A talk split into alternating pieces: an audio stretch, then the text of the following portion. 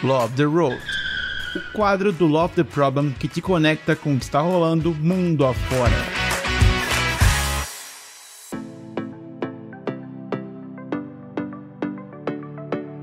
Fala galera, tudo bem? Tá começando o Love the Road, o quadro que vem trazer para vocês o que, que tá rolando por aí nos eventos. E aí, hoje eu tô com uma convidada querida, Dona Nath Manha. Primeiro, Nath, por favor, se apresenta aí pra galera. Legal, bom, Natália Manha, pra quem não, não me conhece, tô trabalhando aí com linha agilidade desde 2007. Passei por vários desafios bacanas, né? Trabalhei na IBM como Agile Coach, trabalhei no PagSeguro e nesse momento tô fazendo meu doutorado, estudando aí sobre gestão de incertezas no portfólio da FEA USP. Então, um pouquinho sobre mim.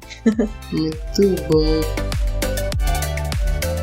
Então, Dona Nath, você palestrou lá no Agile Trends e queria primeiro que você contasse qual era o tema da sua palestra. Bom, o tema da minha palestra foi Fight Levels. Eu falei um pouquinho sobre os desafios e aprendizados dos três anos de aplicação ali no PagBank. Então, foi um pouquinho sobre a tentativa, né? Falo tentativa porque a gente não terminou. Tinha muita coisa pra fazer ainda. Então, mas eu falei um pouquinho sobre o que eu aprendi nesse período. Nossa, eu fiquei. A gente tava aqui nos bastidores conversando que como é que foi resumir três anos de aprendizados em 20 minutos, né? Deve ter sido muito desafiador. Com certeza. Mas aí você fica aqui na paz. É, para você contar pra galera, no, no, seu tempo, qual foi a mensagem, né? O que, que você queria passar com a sua palestra?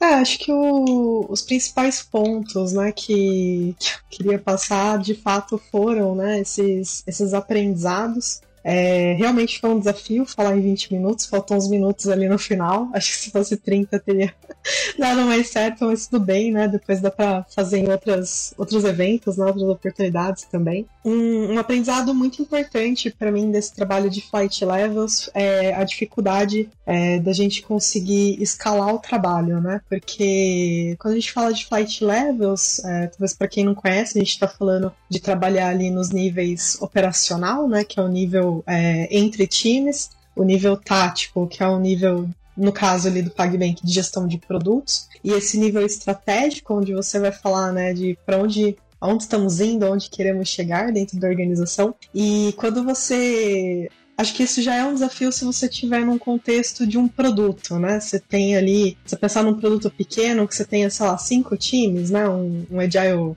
um Scrum Master, né? Um agilista aí que tá atuando num contexto aí de cinco times, já é um desafio. Porque você trabalhar as interdependências entre esses times, conseguir definir ali o upstream deles, já é um trabalho árduo, né? Que a gente sabe que leva tempo. E definir estratégia do produto não é algo simples, né? Você definir essa estratégia do produto. E ali no Pags o desafio foi tentar fazer isso para 400 times na época. Então, como que a gente aplica isso para tantos times? E a gente, no meio do caminho, ainda teve a pandemia. Então, assim, acho que foi um obstáculo que a gente teve até para poder definir melhor o Flight Level 3, a questão da estratégia. A gente está lidando com um contexto de pandemia, então, de incerteza muito grande e de resposta muito rápida. Então, não tinha uma estratégia, talvez, de tão longo prazo para ser discutida, né? Você estava ali no modo de sobrevivência. Então, era semana a semana o que, que a gente vai fazer. No nível, né, do, dos produtos ali também, né? A gente estava com um desafio muito grande é, de, na época, organizar. Então a gente tinha uma visão, os times tinham uma visão talvez muito complexa e talvez talvez seja comum nas empresas que é uma visão muito técnica é, da definição de produto. Então, às vezes, os times eles se organizam por sistemas, subsistemas, e acabam perdendo essa visão de quais são de fato os produtos que a gente tem, né? Quem são os nossos clientes, quais são os produtos. E imagina, né, 400 times, você não tem 400 produtos, né? Você tem muitos subsistemas complexos, né? E esses times estão muito focados na integração entre esses subsistemas e pouco focados é, no que são de fato os resultados de produto, né? Então isso também foi um desafio muito grande. E assim, o que a gente conseguiu fazer na época é, foi começar pelo operacional. Então, dado né, todo esse contexto, é, a gente começou por. Tenho 400 times, tem time que tava fazendo Kanban na parede ainda, né? Ainda não tava nem colocando tudo no gira. Então a gente falou, vamos começar organizando isso, começar organizando esses times. Mas mesmo assim, acho que teve muito aprendizado, né? Então teve muita coisa bacana é, que foi esses times começarem a se entender, não só individualmente, mas também nessa questão de entender um pouco melhor o upstream, as interdependências entre eles. E um dos ganhos que a gente teve, por exemplo, foi a formação de capítulos, né, que era uma coisa que a gente em 2018 não tinha tão trabalhado, né? A gente tinha mais essa visão de times. 2020 e 2021, a construção de capítulos ali, inclusive com o time de agilidade na época, né? Acho que foi o, o principal resultado desse trabalho, porque ajudou a gente a sair é, desse nível time, desse nível operacional e começar a caminhar para esse nível mais tático, né, do, do Flight Level 2. E assim, o que eu coloquei ali de, de dicas, né, para quem quer fazer esse trabalho, para quem está começando. É, o desafio do alinhamento estratégico, né, como eu comentei, é, não é simples ter né, esses indicadores, essa estratégia bem definida. É, você com quer começar um trabalho como esse, precisa ter acordos com a liderança, não tem jeito, né? Não é vou sair fazendo aqui no meu time e tudo bem, porque você não faz flight level num time sozinho, né? Você tem que fazer isso é, junto com outros times, outras áreas, então esses acordos são importantes. Piloto, uso de pilotos, acho que é um negócio bacana. A gente na época fez piloto com área de infraestrutura, a gente teve áreas ali de APIs, né? Que a gente é, fez com agilistas, né? E acho que um, uma outra questão importante é a parceria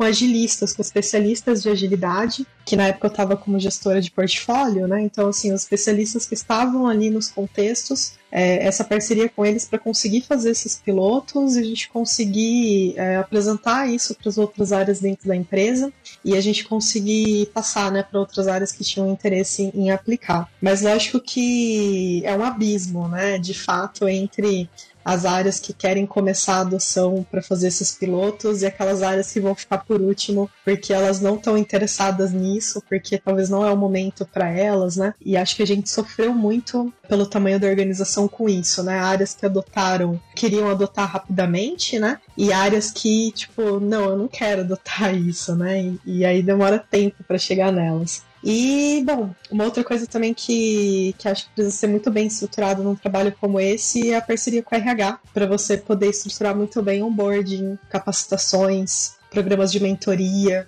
coaching. Precisa ser algo que, que faça parte da cultura da empresa, né? E, e, isso realmente é um desafio. Se você não tem essas coisas muito bem estruturadas, daqui um ano, dois, sua empresa vai ter um monte de gente nova que não teve é, não recebeu esses conceitos no onboard, não entendeu muito bem esses processos, e acho que isso traz uma complexidade muito grande de ter que estar a todo momento refazendo o trabalho, né? Então, sempre que muda um time, muda uma área, muda uma gestão, você tem que voltar lá e refazer o trabalho, porque isso não, não faz parte da cultura, né? Não está bem estruturado de fato. Então, foi um pouquinho dos aprendizados e dicas que eu quis trazer com essa apresentação. Eu tô aqui eu vivi parte do, dessa história da PAG, né? E é muito legal é, me reconhecer e ao mesmo tempo ter uma visão maior, mais estratégica do histórico, né? Dessa linha do tempo. Putz, foi muito lindo o trabalho feito lá.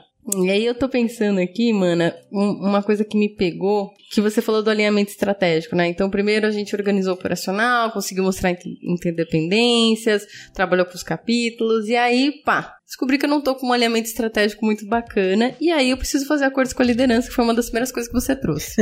Tem dicas para fazer esses acordos com a liderança? Como é que eu evidencio pra liderança que, tipo, galera, estamos sem alinhamento estratégico aqui? Acho que é, é muito sensível, né? Depende muito realmente da empresa onde você tá. É, não é algo, acho que aconselhável você virar para um gestor de produto ou um diretor você falar não temos estratégia. Na cabeça dele tem estratégia. Só que o que acontece é que a estratégia não está clara né? Então, eu acho que a gente tem que buscar talvez contornar isso, trazendo, ok, né? Tipo, a gente tá organizando os times. O que, que você já tem de ganho com esse tipo de organização? Normalmente você já tem algum ganho operacional, né? Então talvez você consegue ter métricas melhores do lead time, cycle time do, tri, do time, consegue melhorar ali, é, ou dar visibilidade, questão do throughput, né? Então você já consegue talvez ter dados para você apresentar para essa pessoa e falar, olha, a gente está aqui trabalhando para melhorar e a gente conseguiu fazer essas coisas. O que, que você acha que é o próximo passo que a gente pode dar, entendeu? Qual que é o próximo problema que a gente pode resolver? Acho que talvez a conversa tenha que ser muito no sentido de melhoria contínua, porque essa coisa do não temos estratégia é muito sensível, sempre tem, sempre tem uma estratégia.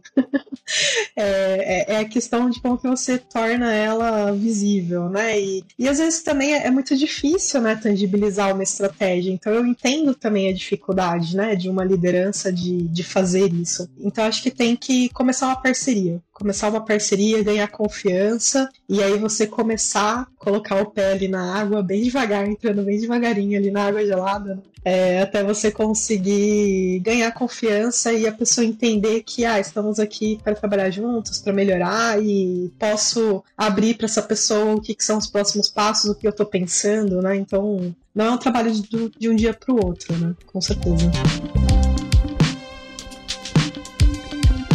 Ah. Mana, se o pessoal quiser se aprofundar mais sobre esse assunto, você tem alguma dica de conteúdo, site, podcast, livro que você indica? Bom, Fast Levels tem o um livro, né, de Fast Levels, é, mas é, eu sei que não é todo mundo que gosta de ler, né, ou que consegue entender ali só na leitura. Então, uma coisa que a gente estava fazendo eram os treinamentos da K21, ali de Flight Levels, né, então fica a indicação. E, e, acho assim que por mais que você possa fazer esse trabalho sem nem citar o nome Fight Levels, se você tiver a oportunidade, né, de trazer é, como eu falei, esses treinamentos de forma mais estruturada, isso com certeza vai ajudar a esclarecer tanto para a gestão como para os product owners, né, como os agilistas, é, o que, que é o trabalho que está sendo feito e especialmente aonde que você quer chegar com isso. Então, por mais que você possa fazer algumas coisas sem capacitação formal, eu indico muito que sejam feitas essas capacitações de flight levels dentro da empresa. Isso foi um aprendizado também. Nossa, muito bom. Ainda fez o jabá. Não foi, não foi combinado o jabá aqui do curso, mas façam, mas façam. Sim. Ô, Nath, e se o pessoal quiser entrar em contato com você, como é que faz? No LinkedIn, Natália Manha. Pode me chamar lá que eu respondo. Quem quiser também ler, eu tenho bastante artigo ali no próprio LinkedIn. Tem meu livro também sobre equipes virtuais ágeis para quem tiver interesse, né, ali na Amazon. É gratuito pelo Kindle, né, ali para quem tem assinatura. E também eu tô escrevendo um livro sobre governança ágil, tá na metade ainda do livro, mas quem tiver interesse já consegue ler ali.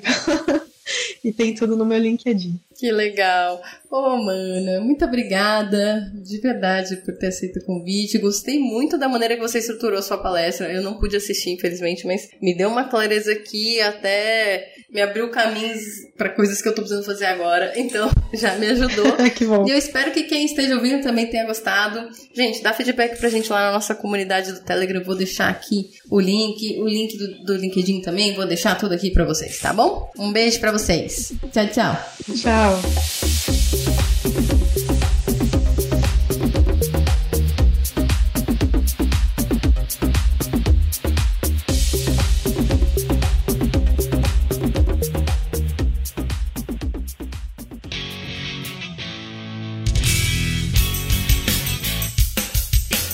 Este foi mais um episódio do Love the Problem, o podcast oficial da K21. Se você curtiu, compartilhe, inscreva-se no seu agregador de podcasts favoritos e espalhe conhecimento por aí. Procure por Love the Problem nas redes sociais e deixe seu comentário ou sugestões. Até o próximo!